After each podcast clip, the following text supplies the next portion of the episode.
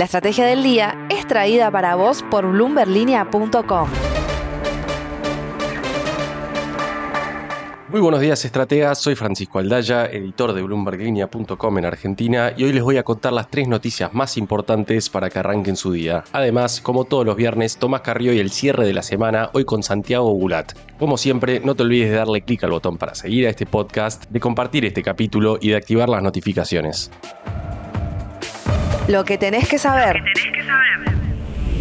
1.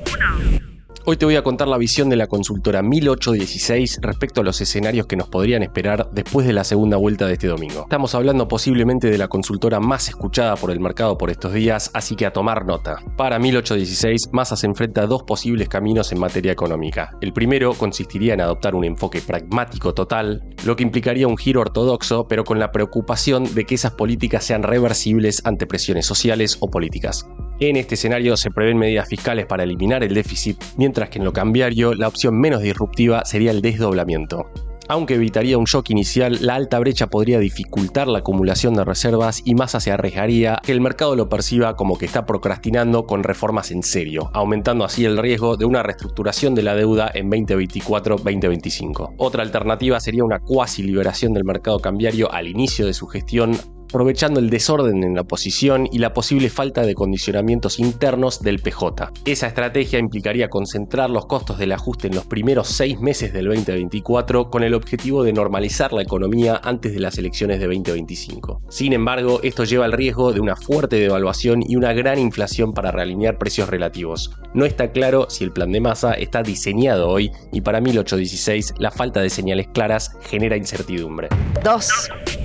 Javier Milei, por su parte, plantea dos opciones económicas de acuerdo a lo que ve 1816. Primero es una dolarización a cualquier costo, a pesar de las grandes dudas que tiene el mercado por un punto de partida de reservas negativas por más de 10 mil millones de dólares y los pasivos importantísimos que hay en el balance del central. La viabilidad de dolarizar se vería comprometida por la falta de financiamiento y dolarizar sin apoyo parlamentario sería caótico, en palabras de 1816, con riesgos financieros y políticos significativos. Sin una dolarización, al menos en el corto plazo, el escenario igual sería complicado, que el plan de estabilización de Javier Milei podría carecer de credibilidad debido a la histórica postura antipeso argentino del propio Milei. Si la inflación alcanza el 30% mensual al ajustar precios relativos, el mercado dudaría, dificultando la recuperación de la demanda de pesos. Aunque este plan tendría el apoyo del PRO, el país enfrentaría alta inflación hasta 2025, incluso si funciona. Vale la pena también resaltar la presencia que tendría Milei en el Congreso.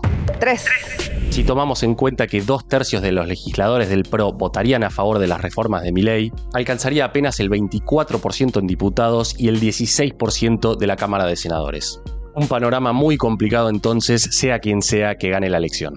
Otro punto de partida complejo para la economía argentina será el de la deuda pública, que durante el gobierno de Alberto Fernández subió unos 100 mil millones de dólares hasta los 419 mil millones de dólares, esto contando la denominada en moneda local y la extranjera. El ascenso fue de 38.500 millones de dólares desde la llegada de Sergio Massa al Ministerio de Economía. El crecimiento se explica en parte por la deuda indexada en pesos durante los meses en que el tipo de cambio se mantuvo congelado. Los expertos que consultó Tomás Carrió para Bloomberg Línea señalan que el 35,9% de la deuda es en pesos y el 64,1% en moneda extranjera. Por otro lado, el 98% de la deuda en pesos está indexada. Vale la pena señalar, sin embargo, que en 64%, según los cálculos de Salvador Vitelli, la deuda como porcentaje del PBI es menor a lo que era en el 2019. Eso no quita que el mercado descrea de la capacidad de pago de Argentina, por lo que está priceando los títulos soberanos a 30 centavos de dólar. Antes de pasar al cierre de la semana, veamos rápidamente cómo van a abrir hoy los mercados. El S&P Merval cayó 4,3% ayer, fue una jornada mixta para las acciones argentinas en Wall Street, con subas de hasta 3,9% para Central Puerto y bajas de hasta 5,4% para Corporación América Airports. El dólar blue cerró en 950 pesos, el MEP quedó en 874 y el contado con liqui en torno a los 840 pesos. Y ahora Tomás Carrillo, contanos por favor cómo estamos cerrando esta semana crucial en la Argentina. Hola, bienvenidos a una nueva edición del cierre de la semana. Mi nombre es Tomás Carrió y hoy queremos compartir con ustedes un capítulo especial de la estrategia del día por tratarse del último previo al balotaje que definirá el próximo presidente de Argentina. Por eso hoy, en vez de repasar y analizar los principales temas económicos que marcaron la agenda en estos últimos días, como hacemos cada viernes, vamos a enfocarnos de lleno en esta crucial elección que tenemos el domingo, en la que se va a definir ni más ni menos que a quién va a estar tomando las riendas de un país desbordado de urgencias. Por eso es que en esta oportunidad invitamos a Santiago Bulat, socio de la consultora INVEC y uno de los economistas jóvenes más destacados del país, a quien le preguntamos cómo llega la economía argentina a esta elección, qué efectos o reacciones podemos esperar el martes del mercado dependiendo del resultado y cuáles son los principales desafíos que deberá enfrentar la próxima administración. Em, bueno, la primera pregunta, Santi, que quería hacerte tiene que ver con eh, cómo llega la economía argentina a esta elección tan importante que vamos a, tener el domingo?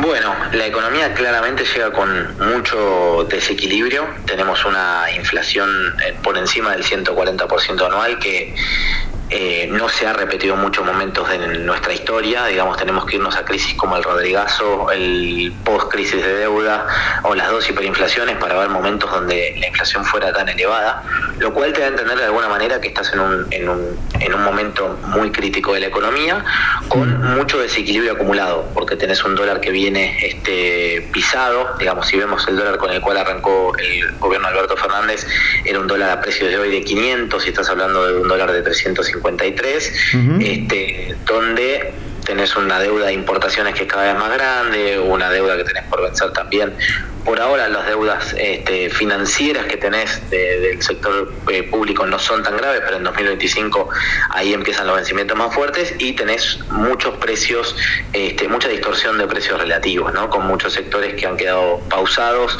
como puede ser el de telecomunicaciones, el sector de transporte público, eh, eh, todo lo que tiene que ver con servicios, todo lo que tiene que ver con salud, ha quedado muy retrasado en relación a otros precios y claramente en economías con alta inflación como la nuestra, para este, ponerse a tono con el resto de los precios, no es que los más altos bajan, sino que en general los que no subieron tienden a subir a una primera instancia. Así que creo que estamos en una situación bastante complicada donde va a haber cambio de precios relativos, pero los salarios ya están muy deprimidos. No es una crisis de empleo, sino una crisis de salarios muy, muy este, bajos, ¿no? Sí, y a ver, por lo que me estás diciendo, eh, ¿crees que una devaluación, un salto abrupto del tipo de cambio, eh, ya sea post recambio presidencial o en este intervalo que hay entre que se realiza el balotaje y que efectivamente asume el próximo gobierno? Digo, ¿crees que este salto cambiario es inevitable? El gobierno ahora eh, volvió al crawling peg, al ritmo del 3% mensual, quieren llevarlo, un ritmo que es bastante por debajo de lo que son los precios. Totalmente. Mira, yo creo que no, que es insostenible eh, eh, el crawling que están planteando ahora.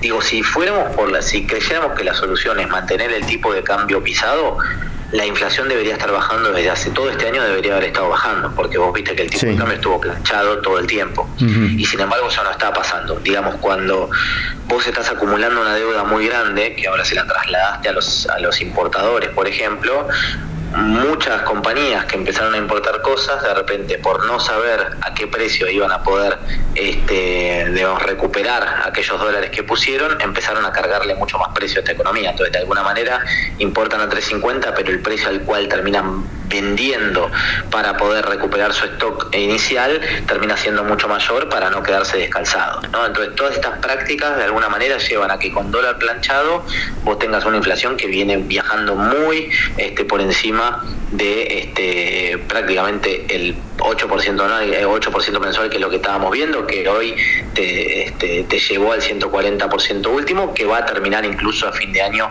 muy cercano al 180% aproximadamente, ¿no? Lo cual te da a entender de alguna manera que toda esta represión de precios que tenés y este dólar abaratándose en un contexto donde lo que necesitas es recuperar reservas, no es sostenible claramente y el crawling PBS no te alcanza a menos que haya una ancla inflacionaria mucho más, mucho más fuerte. Pero yo te diría que ese 3,50 y pico que estamos viendo ahora no aguanta, incluso cuando uno ve los precios de, digamos, de futuros de dólar, lo que el mercado está viendo es eh, esto lo van a sostener durante noviembre y cuando asuma un nuevo presidente el dólar ya va a estar más cercano a 600. Eso es por lo menos a qué precios está hoy, este, digamos, priceando en el mercado lo que va a ser un tipo de cambio para fin de año oficial. Sí, y respecto de estas anclas, o sea, el, crawling, eh, el, eh, ya la tasa tampoco parece ser tan efectiva en términos de ancla para precios. ¿Crees que el gobierno tiene algún otro mecanismo al que puede llegar a apelar? Bueno, eh, yo creo que ahí lo fiscal es uno de los temas que el gobierno, cualquiera de los gobiernos va a tener que revisar. Digo, mi ley habla de un ajuste de gasto público de 15 puntos del PIB, que eh, bien sabemos que con todos los rubros que él menciona no se llega a 6 puntos del PIB en ese recorte, con lo cual incluso si tú tenés una baja muy importante de la inflación, todo lo que ajusta por movilidad, que jubilaciones, pensiones y demás, eh, tiene que recomponer para el año próximo, porque recordemos que está toda la inflación pasada. Entonces, de alguna manera, una baja abrupta de la inflación te llevaría también a que el gasto público aumente para el año próximo en todas esas partidas. Entonces, de alguna manera, eh, tenés un candidato que dice que va a hacer un recorte muy furioso del gasto público, que no lo puede llevar adelante, y por el otro lado un candidato que te dice que quiere llegar al equilibrio fiscal, pero que está haciendo todo lo posible por no llegar, digo, aumentando, haciendo el compre sin IVA, haciendo la reducción de ganancias este, en una gran parte de los trabajadores, ahora sacando nuevos créditos, ampliando con bonos, entonces la verdad es que si fuera solo electoral, bueno, uno diría puede ser de cortísimo plazo, pero hay medidas, como por ejemplo la de ganancias, que ya es un tiro en el pie para lo que se viene hacia adelante, ¿no? Entonces la pregunta es ¿qué ancla tenés? Y en estas condiciones te diría que no tenés ninguna, porque uno dice que una cosa que no se puede hacer y el otro está planteando algo que va en contra de las decisiones que está tomando. Entonces, de alguna manera, eh, le mentiría a su electorado, digamos de alguna forma, si este, deja de tomar las medidas que está tomando actualmente, que son claramente amplificadoras del déficit fiscal, que hoy la gran pregunta, el gran, la gran complicación que tiene la Argentina es no tiene financiamiento para poder hacerlo con este nivel de riesgo país. Déjame llevarte un segundito a cómo crees que puede llegar a, ser la economía de la semana que viene, que en este momento parece algo lejano, pero en realidad estamos a tres días nomás. Quería preguntarte qué efectos crees que podemos ver según cuál sea el resultado. A ver, antes de las generales, eh, cuando la expectativa era que iba a ganar Javier Milei y que eh, su propuesta dolarizadora podía llegar a eh, ejecutarse eventualmente, vimos que los dólares paralelos se dispararon. Después, cuando gana Massa, vimos que se aplacaron, pero eh, al mismo tiempo estamos acumulando bastantes desequilibrios, por ejemplo, reservas netas negativas, deuda con importadores, la mencionabas hace un ratito también en niveles máximos, inflación reprimida, que también hablabas, y una larga lista de etcéteras. ¿Cuál crees que puede llegar a ser el efecto, eh, más que nada en el corto plazo, semana que viene o próximo mes? Mira, eh, cuando hiciste la devaluación del 22% con, con masa ministro po paso, hmm. eh, uno hubiera esperado que si digamos el gobierno hubiera estado este, quizás con mayores anclas eh, y con un programa detrás, esa devaluación quizás hubiera hecho que la brecha converja. En general, cuando uno lanza un programa y devalúa, pero en un programa mayor de mayor consistencia, la brecha tiende a bajar, no es que tiende a incrementarse. Y en ese caso pasó lo contrario, como bien vos estabas marcando.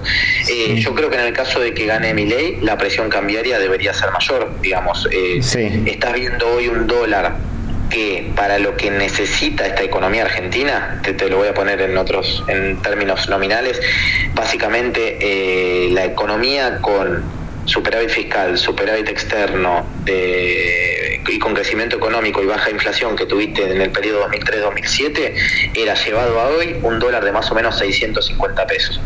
Eh, con lo cual, este dólar de 800, 900 que estamos viendo es un dólar caro para una economía que ejecutara un programa de estabilización rápido. Pero como yo creo que eso no va a pasar, la gente va a salir a comprar dólares muchísimo más este, a cualquier precio. ¿no? De alguna manera, si vos pensás que el, gana mi ley y el plan A es dolarizar, el plan B es dolarizar y el plan C es dolarizar, mm. lo racional de todos nosotros sería que vayamos a comprar dólares rápido y que eso te haga un movimiento mayor en la brecha cambiaria. Y la pregunta es cómo es la transición desde el 19 hasta eh, el 10 de diciembre por parte del equipo económico actual, si dejan todo igual o si ya empiezan a liberar este, esto que veníamos diciendo de, represión de precios. ¿no? Y mm, por el otro lado, si gana masa, creo que van a tratar de medio seguir en, lo mismo que están haciendo ahora hasta poder hacer un acuerdo con el fondo más adelante, con lo cual creo que la brecha cambiaria quizás no puede mantenerse en estos niveles, claramente no, no, no tiene mucho para bajar, pero puede mantenerse en estos niveles sin dispararse demasiado. Ahora, si los anuncios de masa cuando asume son más bien expansivos fiscalmente, a seguir con el crawling pay y demás, no tengo dudas que la brecha va a seguir aumentando. Sí, Santi, te hago la última consulta, tiene que ver justamente con este tema, que es cómo se hace para desarmar esto, o sea, cómo se hace para soltar al tipo de cambio sin que eh, la brecha se mantenga en los mismos niveles con los dólares financieros o los dólares libres acompañando la suba. Digo, ¿de qué manera se resuelve esto? Porque una devaluación, como vimos en agosto, por sí sola, claramente no resuelve el problema de la brecha. No, claramente, es 100% así. De hecho, si vos vas un poco a revisar los periodos históricos de Argentina, por ejemplo, en el 74, cuando tuviste a Rodrigazo y quisiste acomodar solamente los precios relativos, porque como, como te pasa ahora, hay muchas cosas que tenés pisadas, incluso el dólar oficial, lo único que hicieron en ese contexto fue soltar y dijeron sinceremos y después acomodamos. Hmm. Y eso fue un grave error, porque fue, eh, digamos, fue solamente soltar el dólar y soltar un montón de, de regulaciones de precios para que este, se haga un ajuste por sí solo. Y eso te llevó a una inflación que fue incontrolable. Eh, con lo cual, hacerlo por sí solo, sin demostrar de dónde vas a sacar recursos, si vas a tener dólares disponibles para llegar, por ejemplo, hasta lo que es la, este, la primera cosecha gruesa, mm. este, y si tenés acuerdos, digamos, este, comerciales o, financieros con alguien que, te venga a poner plata, un nuevo acuerdo con el Fondo Monetario, yo creo que no tenés eh, anclaje de expectativas por ese lado, más, reitero, Tomás, con las decisiones, con las decisiones que se vienen tomando en términos fiscales. Digo, si este, el próximo presidente es Massa y lo que estamos viendo es que estas decisiones de expansión fiscal se perpetúan sin financiamiento, eh, no va a ser posible devaluar sin que esto se traslade a brecha también, porque la incertidumbre sigue en vivo y lo que van a querer básicamente es seguir este, dolarizándose, aunque el precio del dólar per se sea percibido como un dólar caro, digamos, no, no tiene necesariamente un, un techo si vos no estás mostrando ningún anclaje desde antes, con lo cual yo creo que el primer paso es demostrar qué programa tenés detrás, si el Fondo eh, Monetario Internacional lo avala o no y si vas a tener financiamiento para poder ir de a poco cerrando el, déficit fiscal, que si vos lo ves en términos eh, mundiales es un déficit fiscal chico, bajo. El tema, el gran punto es no tener financiamiento para poder hacerlo y que sacaste los mejores impuestos y terminaste eh, teniendo impuestos pésimos, que como, como por ejemplo el caso de ingresos brutos en las provincias, o mm. débitos y créditos en nación y demás, que son impuestos malos para la economía, este, pero que bueno, obviamente no te ganan elecciones como si lo hace ganancia. Santi, mil gracias por, estos minutos, clarísimo como siempre, y bueno, te, estamos hablando seguramente en estos días, ¿vale?